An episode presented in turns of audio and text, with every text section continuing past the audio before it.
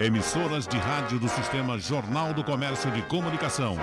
Pernambuco ao vivo. 3421-3148. Rádio Jornal. Vamos trabalhar, minha gente, meus amigos. O assunto é esse. Essas reformas todas.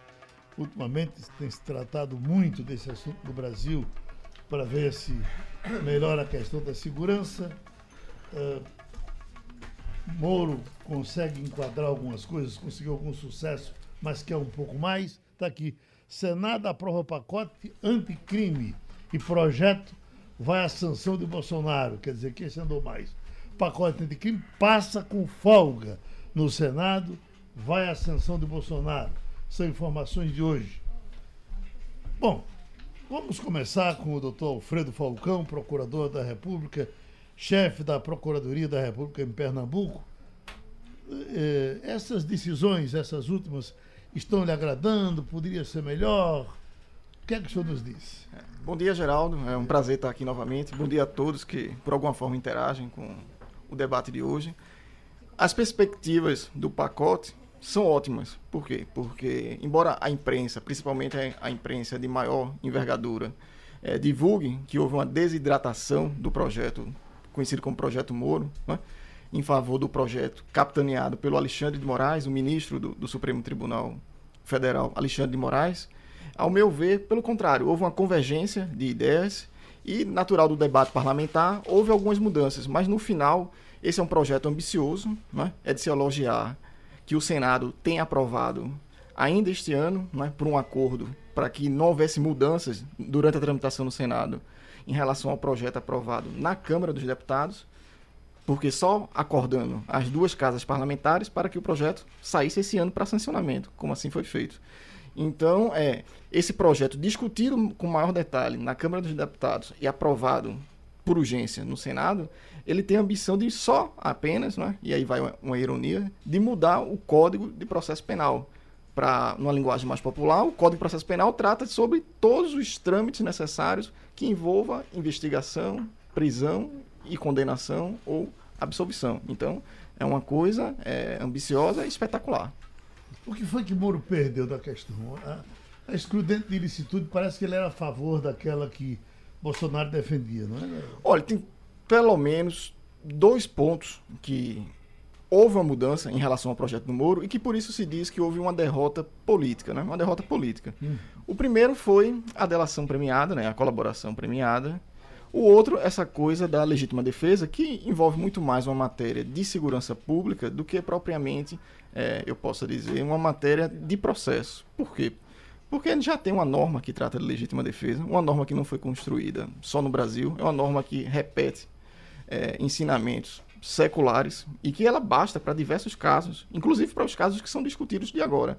Por exemplo, o cumprimento da lei da ordem, né, que os policiais e principalmente as Forças Armadas estão em contato com os bandidos de rua. A legítima defesa prevista no nosso Código Penal serve muito bem para isso. O que se fez no projeto Moro, o que é que se fez então para ter essa discussão? Foi tratar com maior detalhe a legítima defesa envolvendo abordagem policial. E isso houve uma certa desconfiguração na, na, no parlamento. O que é que ficou? Né? Ficou a ideia só de legítima defesa do policial que estiver numa situação em que haja perigo da vítima sendo ameaçada pelo bandido. Uhum. É um detalhe. Juridicamente, isso é um detalhe que eu ouso dizer irrelevante para que você possa dizer se há legítima defesa ou não. O que é que mudou na delação premiada, doutor? Olha, a delação premiada, é, o que é que o Muro ele prevê? A consolidação do que já existe, que é uma lei é, criada em 2015 e que dá amplos poderes para que o Ministério Público possa negociar acordos com investigados né? e que mais tarde isso seja referendado pelo juiz.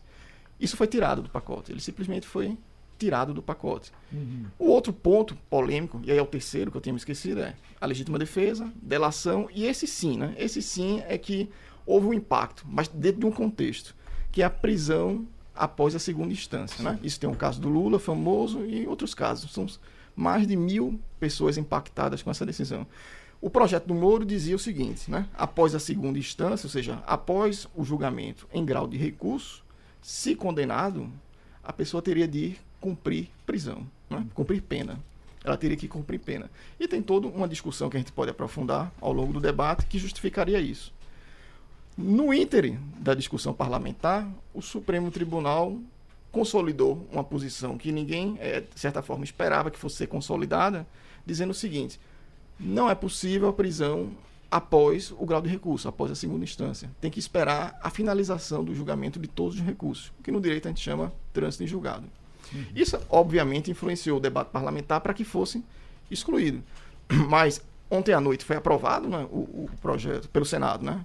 O projeto anticrime, está aí na sanção.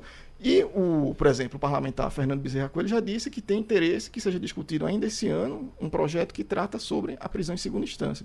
Então, esse é um debate que vai continuar. Né? Não está agora no projeto anticrime, mas vai continuar. O que se diz é que Bezerra Coelho está trabalhando contra. Né? Aí eu não sei. Foge da minha uhum. esfera. É, é uma, uma, avaliação muito mais política. Eu confesso que aí não teria subsídios para afirmar sim ou não. Uhum. Mas você acredita que vai terminar sendo aprovada essa segunda instância? Eu espero que sim. Por quê? Porque eu espero. Todos os países que nos servem de referência como democracias consolidadas, quando um julgamento colegiado é feito, no sinalizando a condenação ao cumprimento da, da pena. Né? Uhum. Né? Nos Estados Unidos é um caso mais radical. Após o primeiro grau, ou seja, após o primeiro julgamento, a pessoa pode ser presa. Né? Em outros países na Europa, também se respeita a segunda instância, para alguns casos. Para outros casos, é logo no primeiro julgamento também. Uhum. E isso mostra a celeridade, mostra o sentimento de justiça. Né? Eu sempre recordo que quando é que o Supremo decidiu, o Supremo Tribunal Federal, decidiu que só poderia ser preso no caso de se esgotarem todos os recursos. Né? Quando foi que ele decidiu isso? Foi em 2009, ou seja, nós temos uma Constituição de 1988 que sempre permitiu a prisão após condenação, com algumas variações. Né? E em 2009 disse assim o Supremo, não, nós temos que aguardar o trânsito em julgado, por força de uma interpretação de uma norma constitucional que diz que a pessoa é inocente até que ocorra o trânsito em julgado, né? que é o esgotamento dos recursos. Esse caso foi um habeas corpus, né?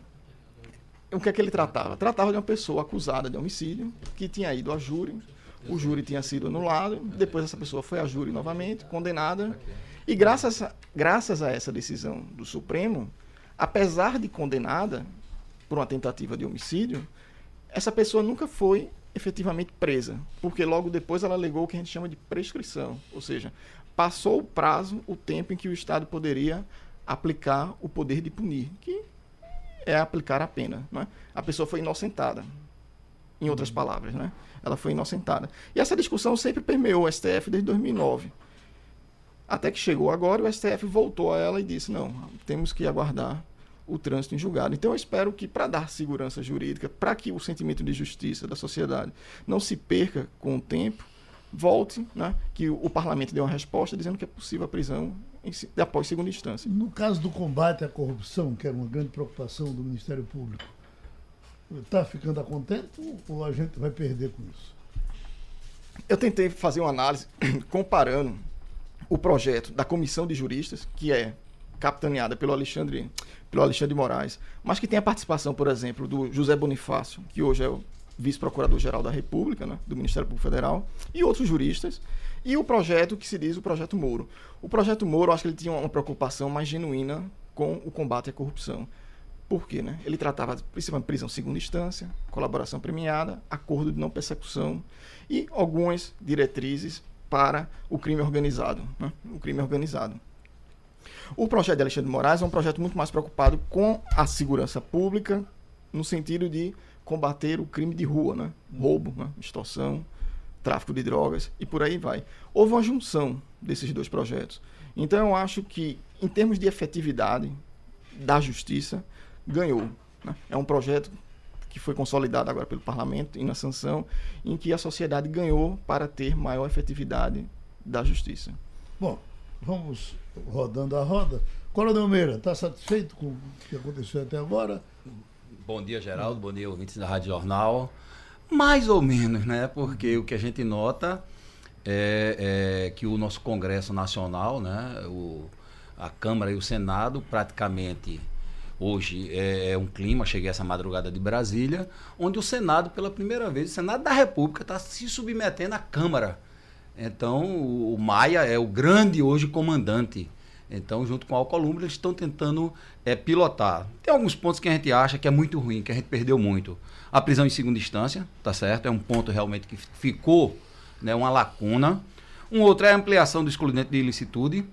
E um que foi criado agora, que é o juiz responsável por determinar, tá certo? Se vai haver investigação, como vai ser feito, qual é a quebra de sigilo que vai.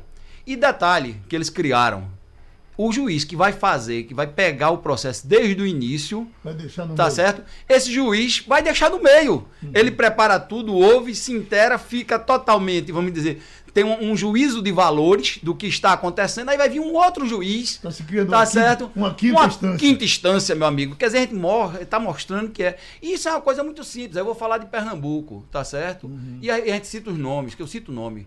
Onde é que Humberto Costa vai querer que isso rode da maneira correta? Então, como Humberto Costa, tem outros, vários políticos que estão aí. Que estão nas barras da justiça respondendo, Polícia Federal, processos parados, se aproveitando exatamente da proteção de ter um mandato. Então eles estão olhando lá na frente. Eu concordo, tá certo, com, com o que o nosso é, é, doutor Alfredo Falcão colocou, ele está corretíssimo, nosso procurador. Melhorou muito, andamos muito. Mas não é verdadeiramente, tá certo, o que a gente quer de melhor para para a nossa justiça e para a gente combater a corrupção no Brasil. E eu torço, como vários brasileiros estão torcendo, para que alguns pontos sejam vetados pelo nosso presidente. Tá certo? A gente torce por isso. Apesar de que o que ele coloca sempre é o respeito ao Congresso que tem que rodar. Mas nós temos um ponto que é muito mais importante sobre segurança. A segurança pública no Brasil não é isso aí, isso aí é a parte final, é a parte de julgamento. E aí temos um projeto espetacular que está rodando, que nós estamos capitaneando esse projeto, o Instituto Dom Pedro II está à frente, né? que é exatamente a gente moldando uma nova dinâmica para a segurança do Brasil, onde a gente trabalha com malhas de segurança. Esse projeto já temos o apoio do, do do Paulo Vieira Coelho, né, que é um especialista, que já tem experiência há mais de 20 anos né, na Bélgica, na Europa, de combate verdadeiro ao assalto, ao sa- assalto a banco, ao assalto ao pequeno empresário, aquele que fica lá em Maragogi, né, lá em Maracaípe, ou lá em Ponta de Pedra, que tem seu comérciozinho, os caras vêm e levam o dinheiro. Ele tem um- um- uma área muito boa, que já está implantada e funciona, e zerou o assalto. Geraldo, as prisões hoje na Bélgica, elas têm vaga tá certo? Em virtude de que acabou. A gente acaba com, com o crime organizado. Gente- é um tiro de escola, tá certo? Você escolha, pode escolher o melhor atirador de escola no Brasil, né? E a gente dá um tiro de escola nesses grupos, em Comando Vermelho, em todas essas organizações, essas facções. Por quê? Porque a gente vai tirar o dinheiro. E o dinheiro é a mola mestra, tá certo? Então a gente trabalha na primeira malha com as guardas municipais. Tivemos uma reunião espetacular em Brasília com a Federação das Guardas Municipais do Brasil. Temos o apoio deles também, estão no projeto, formatando esse projeto das guardas municipais. É um projeto que não é nosso, é um projeto que vai ser do Brasil, então vamos ouvir todos. Temos o apoio agora, que graças a Deus é, veio, a gente conversou muito com ele, né? Do, do, do Alencar, né? Eduardo Alencar. Inclusive, Eduardo Alencar foi quem formatou aqui o Pacto pela Vida lá atrás. Foi quem formatou um plano de segurança para a cidade do Recife. Só que ele foi tirado de cena, porque ele não aceitava algumas coisas que queriam colocar uns números falsos, né? Que a gente sabe que quem fez o Pacto pela Vida colocou números falsos. Então ele está vindo exatamente, ele lançou um livro agora, né, sobre a prisão. Ele inclusive passou dois anos indo para dentro da prisão.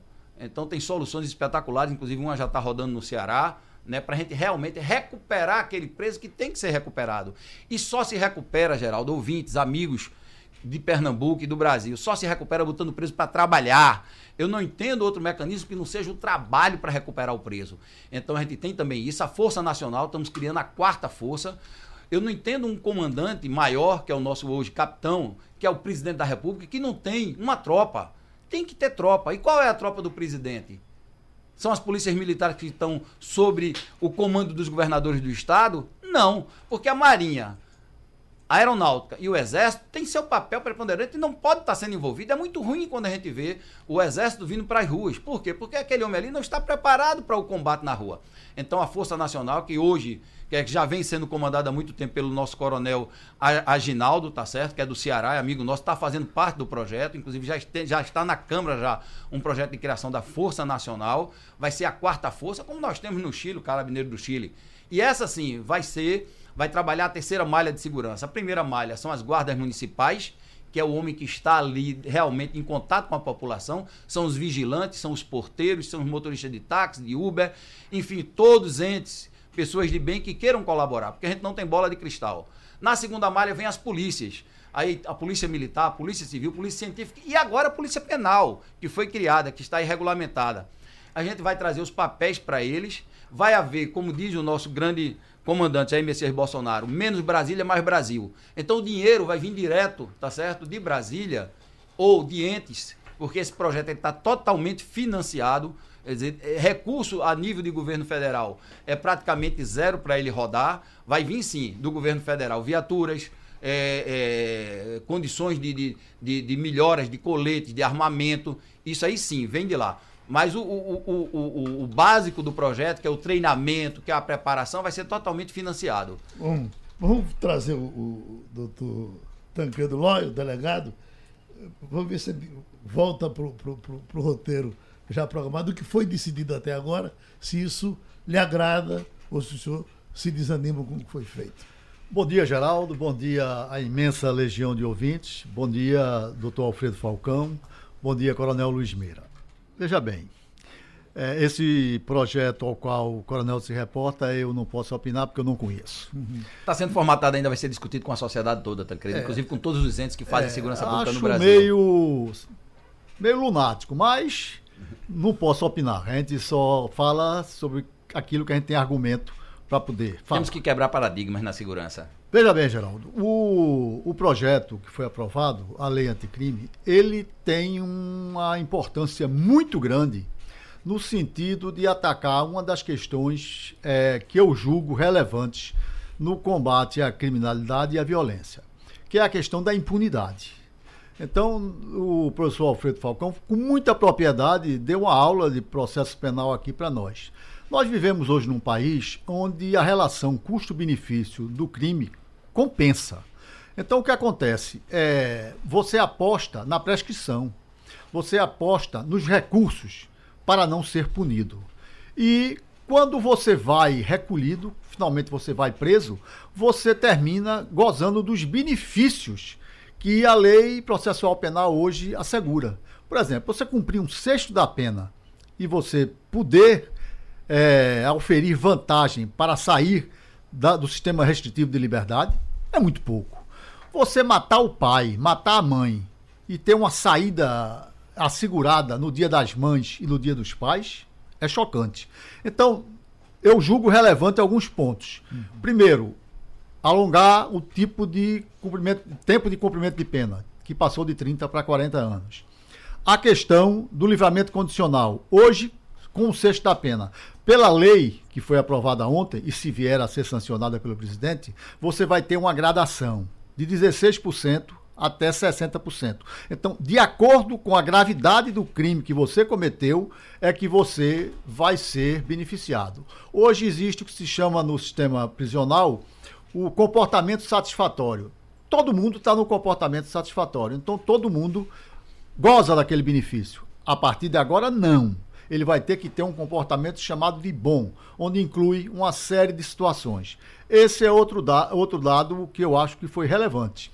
A questão do fato daqueles que cumprem pena em regime em presídio de segurança máxima, que de um ano eles vão poder passar três anos ali recolhidos. Então, são situações assim que eu acho que são de grande ganho, porque eles atacam a questão da impunidade. Então você não vai mais poder dizer, não, eu matei e compensou. Então, os crimes violentos, eles passarão a ter um regime de cumprimento de pena muito mais severo do que a gente tem hoje. Só não concordo é com o fato de você dizer hoje que isso é o alvorecer da vida, que isso vai resolver todos os nossos problemas. Não. A questão da segurança pública está muito mais além muito mais além. O nosso Murilo Cavalcante, secretário de Segurança Pública do município, ele costuma sempre se reportar à política de segurança pública de Medellín, na Colômbia, onde o Estado, como um todo, é, se arvorou na responsabilidade de criar uma política de segurança pública, que envolve muita coisa. No Brasil não se estuda segurança pública. No Brasil, as decisões são episódicas, são emocionais. Então, mataram a filha da novelista fulana de tal. Então, vamos agravar a lei. Então, não se pensa como um todo na segurança. E você só combate a violência Você melhorando a qualidade de vida da população, você oferecendo saúde, você oferecendo lazer, você o Estado ocupando o espaço que ele deixou de ocupar. Porque a gente tem o exemplo do Rio de Janeiro, onde causa medo. Não no Rio de Janeiro como um todo, mas nas áreas dominadas pela bandidagem, pela droga e pelas milícias. Porque o Estado ausentou-se. Se o Estado ausentou-se, quem banca o botijão de gás é a milícia ou a droga. Quem banca o sinal de televisão é a milícia ou a droga. Então, você vai buscar o quê? A ausência do Estado. A ausência do Estado é o que enseja os níveis de segurança, de, insegurança pública que nós temos no país hoje, onde mais de 50 mil pessoas são assassinadas por ano. Por ano. E eu vejo isso com certo desencanto, Geraldo, porque eu não enxergo, com todo respeito às ideias que o Coronel Meira defende ao presidente da República, um desejo, um desejo da, é, da sociedade ser atendida nisso. Quando eu vejo, por exemplo, o CTB, o Código de Trânsito Brasileiro, foi uma das maiores conquistas da sociedade desde 1997, sendo agora afrouxado. Quer dizer, ao propósito, você não tem mais multa porque a criança não andou na cadeirinha. Ora, a cadeirinha é cientificamente provado que salvou inúmeras vidas. Então, isso é uma questão de segurança pública. Uhum. Os pontos da carteira vão passar agora de ser 20 para ser 40. Isso é um afrouxamento. O radar. O, a questão do radar é outro absurdo. O radar salvou muitas vidas muitas vidas. Você alongar o prazo de vencimento de uma carteira de habilitação, ora, o objetivo do, do, da, do tempo mais curto é avaliar a condição física, psicológica, de saúde do condutor, do motorista. E nós sabemos as transformações a que o homem está submetido no dia de hoje. Então, você hoje, por exemplo, está vendo muito bem, amanhã você pode estar daltônico. Uhum. E por aí vai. Então, são coisas que foram garantidas no CTB que hoje parece que querem ser desconstruídas. E eu não acredito, eu não acredito em sociedade organizada sem mecanismos de controle. Eu entendo que os mecanismos de controle, eles são fundamentais e na questão penal não é diferente. Se você não tem mecanismos de controle, você não vai ter qualidade de vida na sociedade. Com relação aos presídios, quando você coloca, por exemplo, Raul Juga, com a experiência que adquiriu nesses comandos aí, ele diz que é fundamental para resolver a questão de segurança uma ação nos presídios. No, nessa primeira aqui temos presos perigosos em presídios federais, isso é uma coisa que ele já está. Moro já começou a atuar Enfrentou e tirou todo mundo. É? Construção de presídios de segurança máxima para fazer mais. Agora, nós, eu, eu, não vi até agora a coisa de, de separar o preso de menor potencial ofensivo com de maior. O cara que rouba um celular e outro Geraldo, assalta isso a, a questão do, do, do sistema penitenciário no Brasil é simplesmente não existe. A lei de execução penal, quer dizer, a lei processual, ela não é cumprida. Ela não é cumprida em nada. É a educação que é devida ao preso, o trabalho que é facultado ao preso, nada disso existe. É, vamos dar o um exemplo de Pernambuco, né? Para a gente não ir muito longe. Mas não é diferente no Brasil todo. Não é melhor nem é pior do que no Brasil todo. É, você vai no, no, sistema antigo Aníbal Bruno, hoje que tem um nome diferente, mas é a mesma coisa. Vá. Foi dividido em quatro. É, no Cotel. Então, é um amontoado de gente. Uhum. O número de, de, celas, por exemplo, é, numa proporção, cabem 100 presos, você tem 100 camas, mas você tem mil pessoas dormindo. Uhum. Dormindo, entre aspas, né? Amontoada. No sistema do Aníbal Bruno antigo, são casebres construídos aqui e acolá. Então, o, o sistema penitenciário brasileiro é bancado pelos presos, ao domínio dos presos. Uhum. Então, isso não funciona. Por quê? Porque não há investimento, não há uma política de investimento, além de que muita gente que deveria estar na rua está lá, porque não causa prejuízo, não, não causa risco. A prisão é necessária? É mas para aqueles crimes violentos, aqueles que realmente devem ser encarcerados. Mas crimes de menor potencial ofensivo, presos que passam dois, três anos na instrução e não são julgados, porque são pobres, não tem advogado para isso. Então o nosso sistema penitenciário está quebrado. Uhum. Aqui e acolá você tem ilhas de excelência no país de alguns presídios. O Tremembé em São Paulo, não conheço, mas dizem que funciona bem. Em Minas Gerais há uma experiência do, do privado gestando, é, administrando o sistema público de presídios dizem que funciona muito bem, mas no modo geral é a ideia. Nós temos a ideia do cumprimento da pena como ela deve ser. E o senhor também entende que isso faz parte do, do contexto de segurança? Com certeza, uhum. com certeza. Por que é que o chaveiro é um preso? Por que é que seu, absurdo, Mar... seu Marcola, quando estava em São Paulo, hoje não está mais lá, ele dirigia as normas do crime? Porque ele manda no presídio. Então o que acontecia? Você cometeu um furto, você devia ter um tratamento no presídio. Você cometeu um homicídio, você tem outro tratamento. Você sequestrou, você tem outro tratamento. Isso deveria haver, mas não há. É um componente importantíssimo no sistema de segurança pública. Uhum. Aqui em Pernambuco, por exemplo, o companheiro Pedro Eurico, ele vem fazendo milagre. Ele vem fazendo milagre. Mas não consegue porque ele não tem estrutura física, ele não tem logística, ele não tem instrumentalização, ele não tem gente, apoio do sistema penitenciário, dos agentes para poder dar esse suporte. Então é uma ficção. Só que a sociedade não conhece isso com detalhes. A sociedade pensa que conhece, mas não conhece. Doutor Falcão, parece até que o governo diz: bom, isso é tão complicado que a gente não vai mexer. E nós aonde vamos? Veja, é, precisa recuperar o, o, debate quando estávamos aqui conversando no, no, intervalo. Né? Segurança pública ela não se faz só com lei. Né? Lei é um indutor de comportamento, mas um só. Né? Outros, até mais importantes e mais difíceis, devem vir ao debate, né? como educação, né? saúde, laços familiares fortalecidos e por aí vai. A questão do presídio, é, eu acho que é a grande caixa preta da segurança pública. Vamos ficar aqui em Pernambuco, continuando com, o que o Tancredo falou. É, eu fiz uma inspeção em 2018 no antigo Nimbo Bruno, nos três pavilhões. Né? Isso porque estávamos nos preparando para receber os ministros da Corte Interamericana de Direitos Humanos. E que depois veio a própria presidente, na época do Supremo, a Carmen Lúcia, aqui onde Bruno.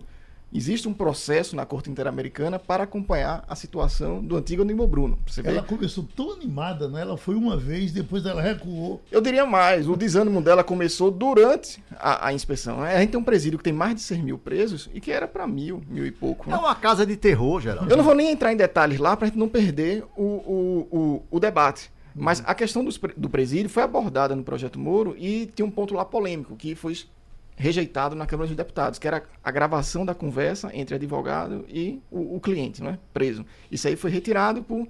É, dizia que a intenção era boa, mas poderia resultar na quebra né, da, da, da, violação da intimidade do preso. Mas por que isso? É esse o ponto que eu gostaria de destacar. Todo mundo sabe que as grandes organizações são infiltradas no presídio. E aquele ambiente ele termina se misturando. É difícil você separar. Não é? Imagine crime de menor gravidade. Tem 26 advogados. Você está com uma coletividade de 26 pessoas, aqui no meio tem tudo. Quer dizer, é, é, é, eu, eu Ele continua coisa... com o dinheiro, não foi tirado o dinheiro. E um absurdo. O grande que... foco do nosso projeto é esse: a gente vai tirar o dinheiro do crime, na circulação do crime. E que tudo tem que ser é... em segredo é um negócio. E tem outro ponto, por exemplo, Presídio Federal. Eu converso com os colegas que trabalham é, com os casos ali do Presídio Federal do Mossoró, né? Aqui, aqui perto.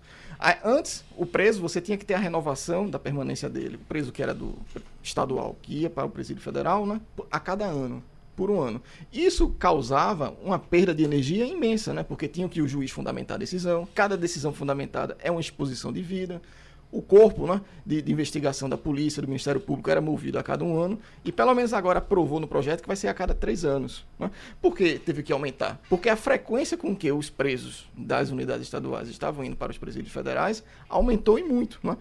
O presídio federal, com todas as limitações que dá ao preso, passou a ser um parâmetro permanente é, é, para você conter ou diminuir o poder das organizações Falcão, criminosas. Esse é um dado importantíssimo que você agora colocou é, a possibilidade que foi aberta do Presídio Federal acolher os presos estaduais. Isso representou uma, não diria uma tranquilidade, mas representou uma espécie de suspiro para muitos estados, caso do Pará, o caso de Pernambuco, Ceará. que puderam mandar os seus presos para lá e o, o governo, o Ministério da Justiça acolheu isso. Isso teve uma importância muito grande. Quando se fala que a criminalidade caiu um pouco, eu acredito que deve-se a, a transferência desses presos, porque eles deixaram de fazer negócios nos estados onde eles estavam, onde ele tem raízes. Isso tem um tempo de validade, porque ele sai, mas aí já vem um outro que vai continuar dentro do presídio é. e começar a fazer. Bom. Então tem que se resolver o problema mesmo. Né? Isso foi uma trégua. Né? Se retirou todos eles, pararam de, de comandar, parou de ter o dinheiro. Então é isso que a gente coloca. O grande foco hoje, tá certo? Não é quem já está preso, tá certo? Ou a, a lei que vai beneficiar para o, o colarinho branco. A gente tem que pensar é na, na população, tá certo? Que está aí na rua hoje, tendo seu filho sendo assaltado, tá certo? A gente tem que pensar é no total desmonte, que eu chamo de desmonte da segurança pública. Cada um faz uma coisa. É um guarda municipal puxando para um lado, a polícia militar para outro, a polícia civil fazendo o seu, o seu papel e também recobrindo. Então tem que se ter uma normatização, tem que se ter dinheiro, tem que se valorizar o bom policial militar, civil, tá certo? O guarda municipal, a Força Nacional que vem, que hoje já assumiu todas as fronteiras do Brasil, que é outro problema que o nosso presidente está lutando muito. Na hora que a gente fechar as fronteiras, a gente deixa de entrar arma, deixa de entrar droga.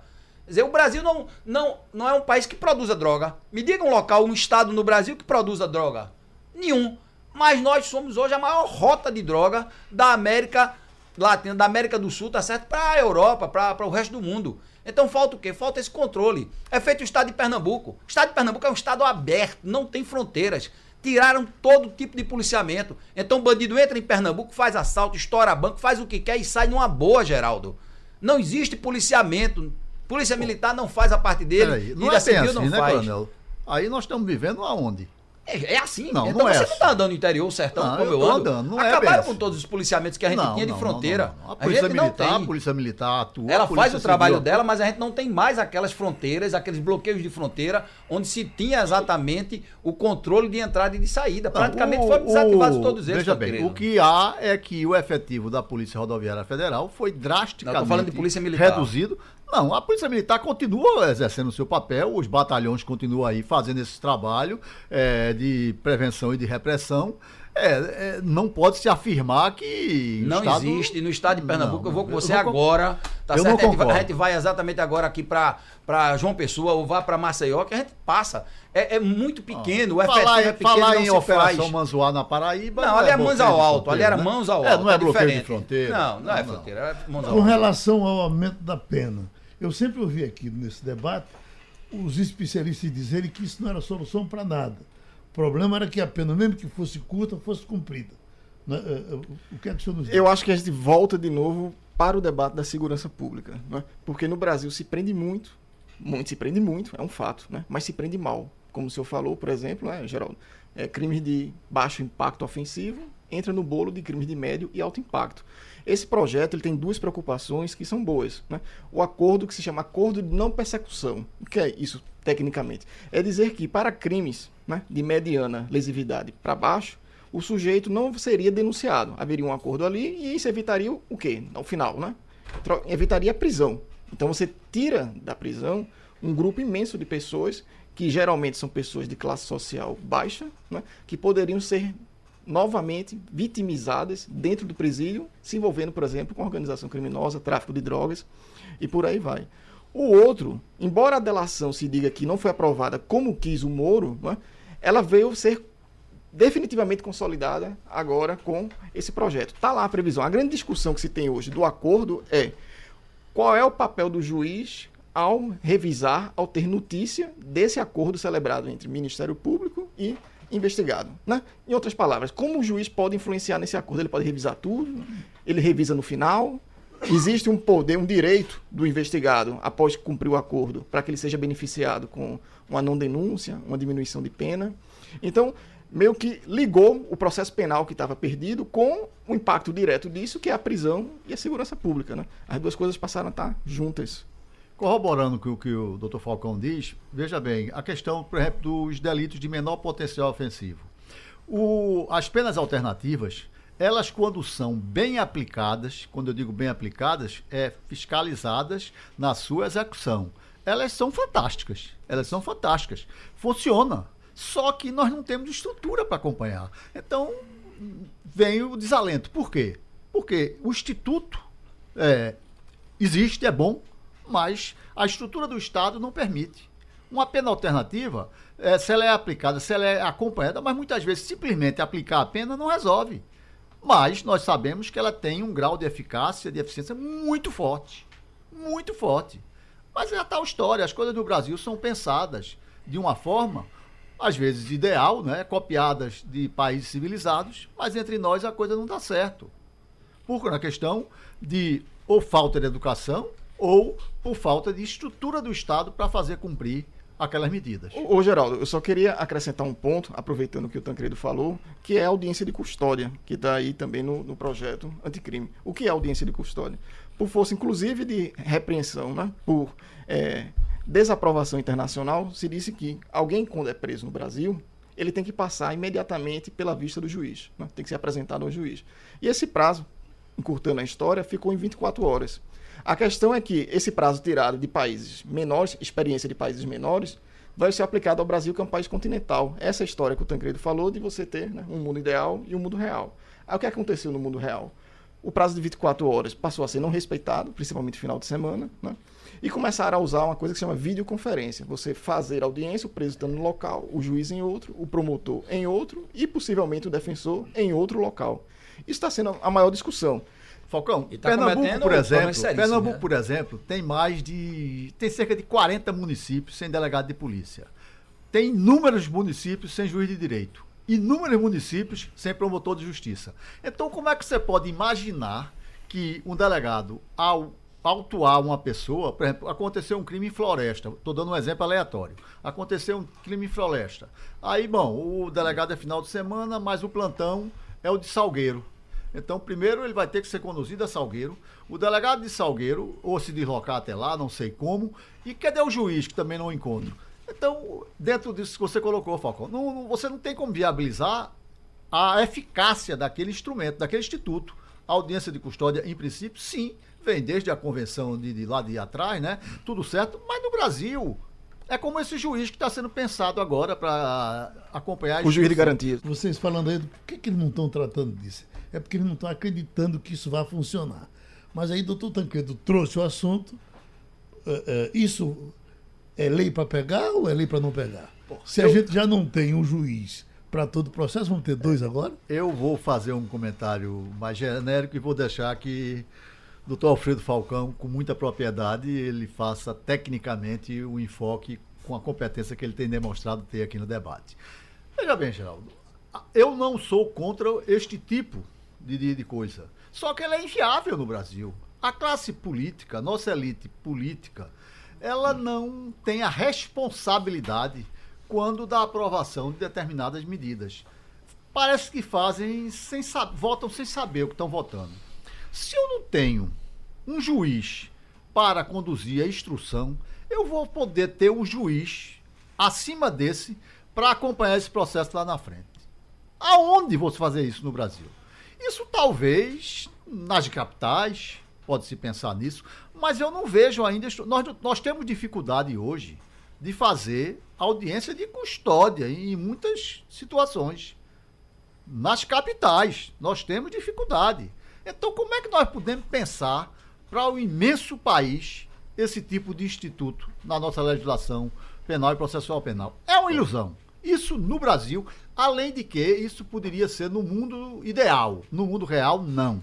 E não faz falta. Coronel, Eu eu acho ainda eu que não faz falta. Uma pergunta, Coronel. Eu- eu concordo Vamos admitir que é o seguinte, que esse programa aqui começasse de, meio, de, de 11 horas, aí quando fosse às 11h30 eu saísse para entrar outro. A pergunta é, melhoraria ou seria, que fosse, seria melhor que fosse com quem, tava, quem tinha começado, que já estava no ritmo do processo desde o começo? Acaba o programa, né? Porque a pessoa que está chegando não está nem sabendo o que é que foi conversado, qual é a dinâmica, qual é a ideia, o que é que está realmente se debatendo. Então, Tancredo foi muito feliz nessa colocação dele agora, e eu vou mais além um pouco, né? É, não é inocência não, Tancredo. O que a gente vê, tá certo, a nível de Congresso e de Senado, é que fazem realmente para dificultar, eles querem parar totalmente eles querem parar. A intenção hoje desse Congresso Nacional, na sua grande maioria, tá certo? É parar a justiça, é parar o juiz, é parar o promotor, é parar o delegado, é parar. Por quê? Porque eles estão envolvidos até o pescoço em tudo que é safadeza. Isso é, isso é um- um- uma herança que a gente recebe, porque na verdade, desde Fernando Henrique Cardoso, amigo, Fernando Henrique Cardoso era um esquerdista. Foi ele que montou tudo isso. Então a gente tem Fernando, tem Lula, tem Dilma, tem Temer. Todos esses anos, são quantos anos? Quase 28 anos, meu amigo. E isso aí fez com que nós tivéssemos os parlamentares, o nosso povo, que se Deus quiser está sendo educado, vai mudar, ele vai eleger, que é a coisa mais importante do mundo. Você se elege por um bujão de gás. O cara chega na época da campanha dá um bujão de gás, né? Que custa, sei lá, um bujão custa 100 reais, mais o gás que está dentro.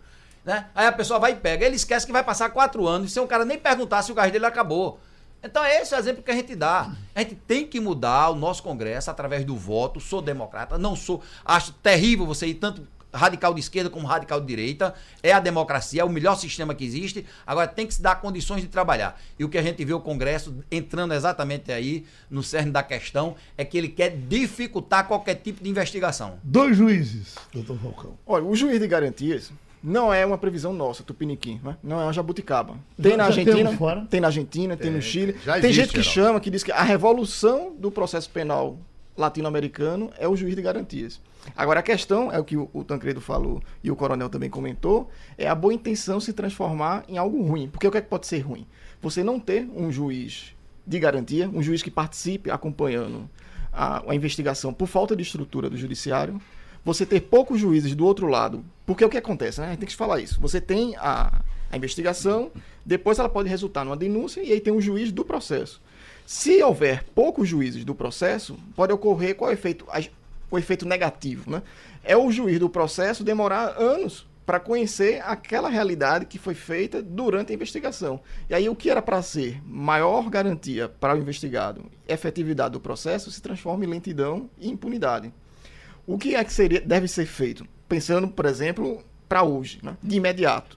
O judiciário vai ter que criar estrutura de órgãos centralizados para funcionar na- durante as investigações, para que juízes né, de garantias possam abarcar o maior número de inquéritos, poder coordenar aquilo ali sempre que for acionado. Quando é que o juiz de garantia é acionado? Quando houver busca e apreensão, interceptação telefônica, medida de prisão, né?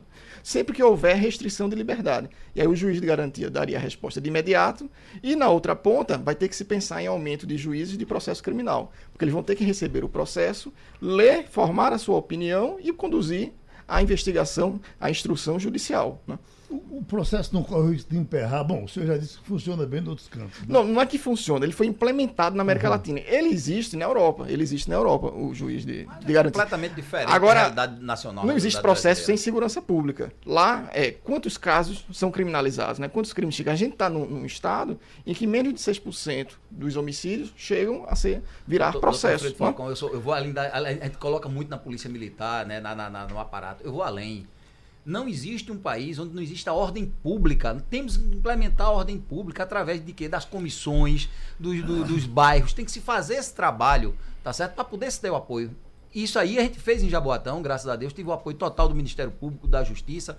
Implementamos a Maria da Penha, que foi um trabalho espetacular das guardas. Saímos de lá com 1.100 mulheres sendo abrigadas. A gente acabou, os guardas municipais acabaram o problema de. Inclusive, foi tão bom que a Guarda Municipal do Recife foi treinada pela Guarda Municipal do Jaboatão quanto a esse item Maria da Penha. O a quer patrulha guarda escolar. armado? Guarda armado, totalmente armado. Tem Uhum. que ser armado. O guarda é um ente fardado que está no município que está lidando diretamente com o crime. Isso, isso Agora já, tem que já- ter os já é legal o critérios. guarda-armado? Eu ia perguntar agora, agora isso, locais, isso é sim. recente, não é? Isso é recente, isso é recente. Isso é recente. É legal, Isso é Guarda municipal mas não não, deve Mas ser. tem que ter os critérios para armar. Tá certo? Armar guarda não vai resolver o problema. Guarda é para a defesa patrimonial. A guarda tem outra finalidade. Armar a guarda. Armar já é errado em qualquer circunstância. Meu amigo Tancredo, isso é, lá atrás, quando existia Não. a polícia militar, não É, é. A polícia tem Não, que. não. a- o E- sistema de segurança, o guarda municipal tem que fazer o voltar ambiental, para a a defesa colocação civil. do juiz de garantia. Outro instituto que até hoje é muito discutido e não funciona, com devido respeito ao representante do Ministério Público, é o controle externo que o Ministério Público deve exercer sobre a atividade de polícia judiciária. Até hoje, até hoje, eu sou delegado de polícia, Tocou na ferida. e não sei como é que isso deve funcionar. E não funciona. É, há uma corrente que defende que a é, a- o controle é do ponto de vista da atividade fim, da atividade de investigação. Outros entendem que entra também no aspecto administrativo. No fim das, co- da- das contas, Nenhum deles. isso não funciona até hoje. Aí eu pergunto, é ruim? É bom? Eu não sei. Eu não tenho. Porque eu não, não vi isso acontecer ainda. Qual é a sua opinião, Falcão? Ó, e a gente pode relacionar isso com a audiência de custódia. Por que, quando alguém é preso, tem que ser apresentado imediatamente ao juiz? E se fala até em 24 horas, né? Pelo simples e singelo dado de que um percentual relevante de casos de tortura são cometidos por policiais. Né? Isso faz com que, quando alguém é preso, se presuma que ali pode ter sido cometido, ter sido cometida alguma arbitrariedade. Por isso tem que ser apresentado ao juiz. Então nós temos um, histórico de polícia violenta. Né? Isso vem antes de 88, do, enfim, do, do Estado na época gerido pelos militares. O controle externo foi previsto na Constituição de 88, mas só em 2000, né? só em 2000 faz mais de 10 anos que eu já estou no MP, mas nos últimos 4, 5 anos é que esse assunto ganhou maior notoriedade. No Ministério Público Federal, a gente criou um órgão nacional para coordenar as ações de controle externo junto à Polícia Federal, Polícia Rodoviária, Polícia né, Ferroviária. E é claro, esse iniciou um debate como deve ser feito esse controle externo. Se diz até que polícia e MP não é para funcionar harmonicamente. Né? É preciso que eles funcionem em algum grau de cooperação, mas que ambos sempre reivindiquem suas medidas corporativas. Isso é bom para a democracia, que haja esse debate. Agora, do controle externo, você chega a que ponto? O controle externo é só voltado para ações administrativas da polícia, se for, como ficam os casos de tortura? Né? O controle externo é uma atividade que subordina a polícia ao Ministério Público, aí a gente tem um conjunto de lei que as interpretações são variadas sobre é, isso. Aí né? é um pandemônio. E aí é preciso que você discuta como deve Inclusive, ser essa articulação. O que, é, o que é que se considera tortura, né? Porque muitas vezes se prende quem trabalha na rua, quem bota a bunda numa guarnição e vai tirar uma madrugada e pega muitas vezes um rico embriagado, né? Um juiz como eu peguei em Boa Viagem, embriagado, querendo ser a autoridade maior do mundo, e você vai deter ele. Não tem como você algemar ele se você não, não usar da força necessária para algemá-lo. Agora, o que eu discordo frontalmente, e já puni muito policial, tá certo? Quando eu era comandante, é depois que tá algemado, você botar na guarnição, tá certo? Você torturar, você dar pancada. Aí não. Mas esse momento aí tem que ser estudado, tem que ser analisado. Para, inclusive, um, o próprio um... Ministério Público, o próprio juiz entender. Tem um, é um ditado popular que diz assim, não é? A polícia prende e o juiz solta, né? A gente tem que ver por que desse ditado. Ele não pode é. ser uma coisa ruim do bom policial que vê o seu trabalho, trabalho frustrado numa audiência em que o preso é solto. Mas, por outro lado. Muitas né? vezes o preso sai hoje, hoje ainda, hoje ainda, do dia de hoje, o preso que foi preso sai antes da guarnição sair da delegacia. Mas, por outro lado, né, quem exerce o controle de legalidade para dizer se aquela prisão foi arbitrária ou não é o Ministério Público e o juiz. Eu, eu torcia muito pela abordagem americana aqui no Brasil, porque no, quando você está nos Estados Unidos, você tem medo já da abordagem.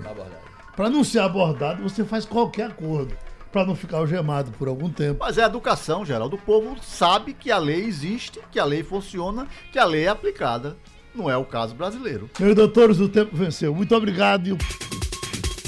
Sugestão ou comentário sobre o programa que você acaba de ouvir, envie para o e-mail ouvinte@radiojornal.com.br ou para o endereço Rua do Lima 250, Santo Amaro, Recife, Pernambuco.